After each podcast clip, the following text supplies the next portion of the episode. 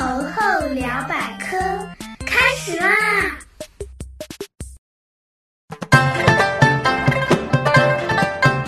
嗨，大家好，我是你们既搞笑又好学的大猴猴同学。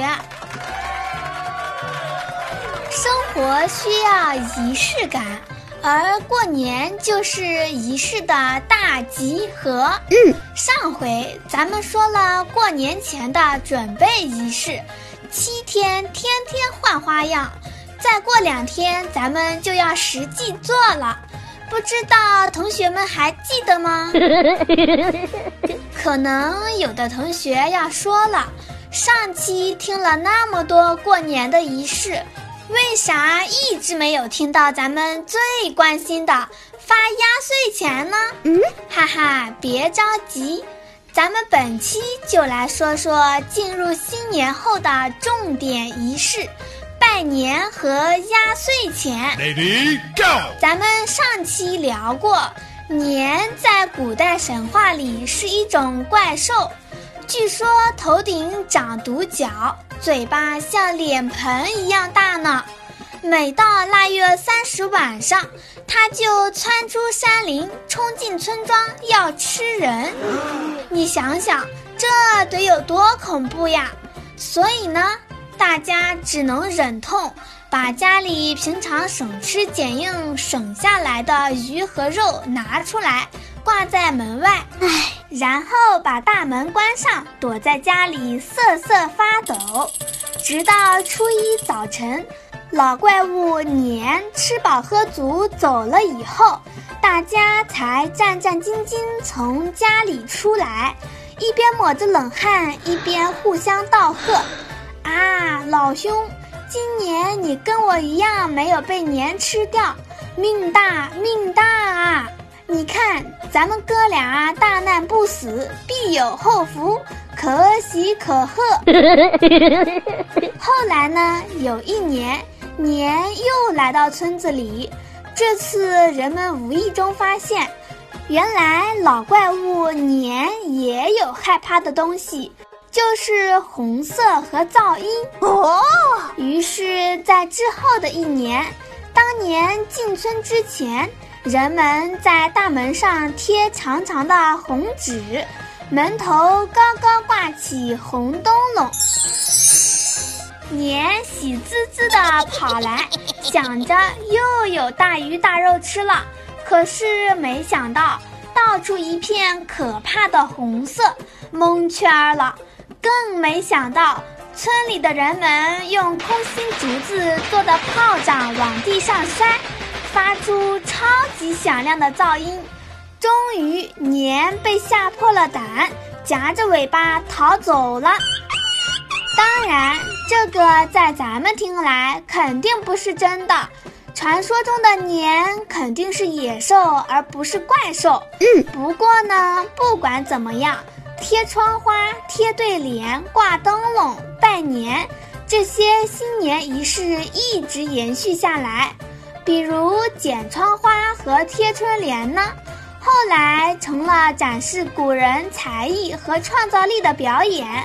这就像家家户户发个以过年为主题的抖音视频，看谁家点赞多。哦，这拜年呢，不再是庆幸没有被吃掉而发出的感慨。变成了向长辈表达尊敬与谢意的高尚活动，在大年初一，也就是农历的第一天，大人们都早早起床，穿上新衣，带着孩子一起去长辈家拜年。在咱们国家很多地方，小朋友给比自己大两个辈分以上的长辈拜年，比如爷爷奶奶、外公外婆。老太太、老公公都要行磕头大礼，小朋友们需要双膝跪地，然后每说一句祝福话，磕一下头，一共三次。没试过的同学，今年可以自行体会一下，会有意想不到的效果哟。如果是碰到比自己大一个辈分的亲戚，比如舅舅、舅妈、姑妈等等，拱手说上一句拜年吉祥话，鞠个躬就可以啦。要是跟自己平辈的亲戚，比如表哥、堂姐，就更简单了，拱手说上一句吉祥话就 OK。总之，从大年初一一直到正月十五，不管碰上谁，只要是新年第一次见面，二话不说，拜年话亮出来，说的越顺溜，听到的人越开心。而且有经验的同学都知道，给长辈们拜年拜得好，都可以拿到压岁钱哦。说起压岁钱呢，就又是一个关于妖怪的传说了。古时候有一种叫做祟的小妖，这个祟是作祟的祟，这个家伙呢跟年一样，也是每年到年三十夜里出来害人。他会专门摸熟睡的小孩子的脑门，小孩被摸过后就会发高烧、说梦话。退烧后就会变成痴呆疯癫的样子，大人们怕祟来伤害孩子，常常在除夕整夜亮灯不睡，这也叫做守岁。在浙江嘉兴，有户姓管的人家，夫妻老了才生下一个儿子，因此十分珍爱。话说有一年年三十晚上。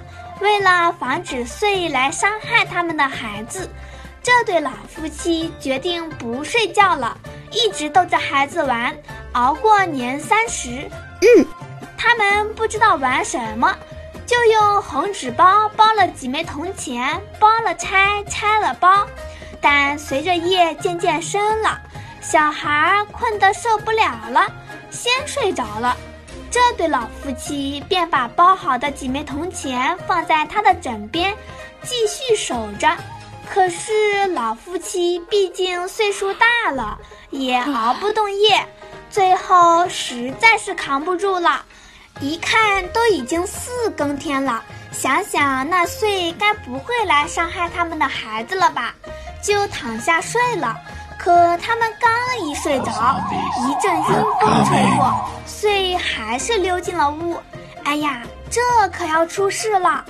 就在他要用手摸孩子头的时候，突然孩子枕边发出一道金光，奇迹出现了，遂惨叫一声逃跑了。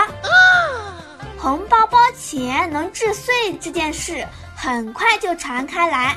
大家纷纷效仿这对老夫妻，在大年除夕夜里用红纸包包上钱给孩子，岁就不敢来伤害人了。所以人们把这种钱叫做压岁钱。这个作祟的祟与几岁的岁发音相同，日久天长就变成了咱们常说的压岁钱啦。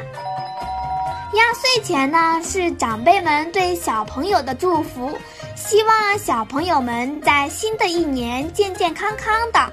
而收压岁钱也成了一年中小朋友们最快乐的事情之一。不过，同学们也别高兴得太早，现在压岁钱也不像以前那么好拿了。大人们都希望咱们表达能力好，漂漂亮亮的拜完年才能给，所以猴猴现在就在勤学苦练，跟主持人老师学习朗读和拜年。嗯，眼看就快过年了，大家也快来跟猴猴一起学习吧！加微信 l e o n 二零一七幺零零七，微信号 l e o n 二零一七幺零零七，备注记得写上“猴百”，就是“猴猴聊百科”的简称。微信的拼写在本期节目简介里也有哦。咱们一起轻轻松松学拜年拿红包。好啦，本期有关拜年的内容就到这里。大家还有什么想知道的，记得在留言区留言哦。喜欢猴猴的同学，一定一定要帮猴猴转发节目哦！爱你们，比心比心。最后再说说咱们的 slogan：百科知识轻松学，好好聊百科。让我们下次再聊，拜拜。